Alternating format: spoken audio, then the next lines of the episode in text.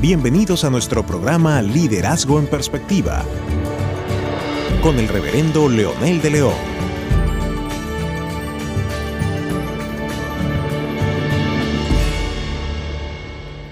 Continuando con nuestros temas acerca del liderazgo servidor, hay cinco principios de un auténtico liderazgo servidor. Yo quiero compartir con ustedes haciendo conciencia de la importancia que tiene tomar como ejemplo el modelo de Jesucristo. Por supuesto, Jesús tiene todos los principios y modelos que cualquier ser humano sobre la tierra quisiera tomar para desarrollar un eficiente liderazgo servidor. Pero vamos a ir por pasos. En primer lugar, uno de esos principios del auténtico liderazgo servidor es que el hombre o la mujer líder están comprometidos con un equipo con el cual comparten una visión, un propósito y sus métodos. Uno de los problemas más grandes que tenemos a veces es encontrar a los famosos, entre comillas, llaneros solitarios, líderes que piensan que porque son los más importantes deben de vivir aislados de los demás. Ese tiempo terminó. Ya no existen, por lo menos en los principios de liderazgo, de cualquier liderazgo que leamos en, el mercado, que tengamos libros o ponencias, ya no existen los líderes solitarios. Se necesitan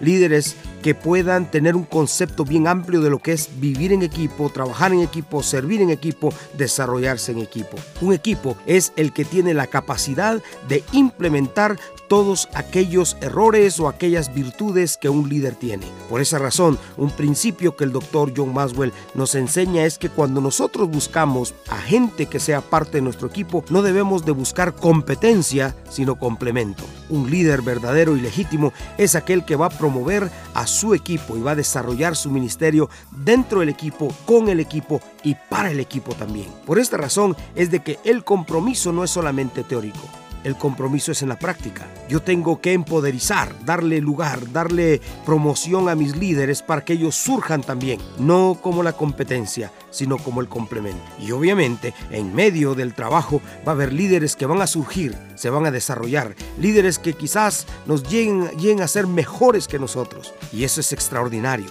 Eso significa que nuestro trabajo ha sido efectivo. Si nosotros no desarrollamos líderes, si nosotros no ponemos nuestra mirada y nuestro ejemplo en otras personas, definitivamente hemos fracasado en nuestra tarea de hacer líderes. El compromiso es con un equipo, no con un ministerio, no con una visión.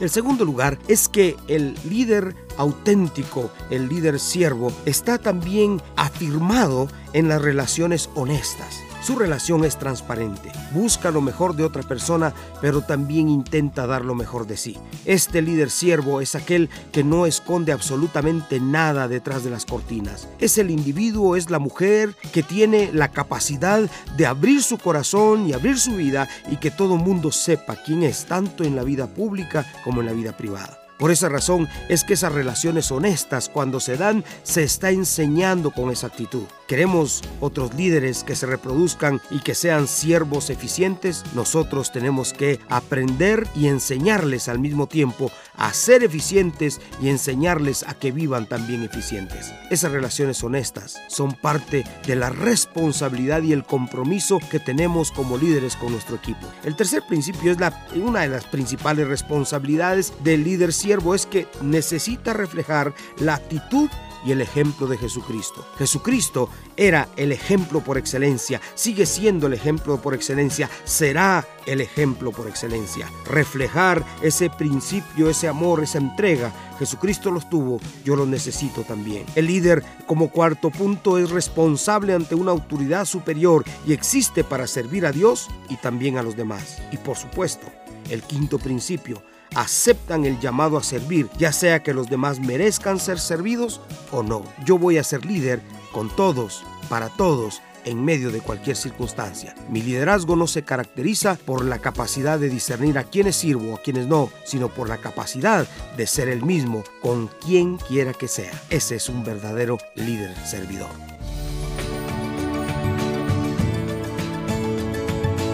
Gracias por compartir con nosotros este tiempo. Te esperamos en nuestro próximo programa de Liderazgo en Perspectiva con el reverendo Leonel de León.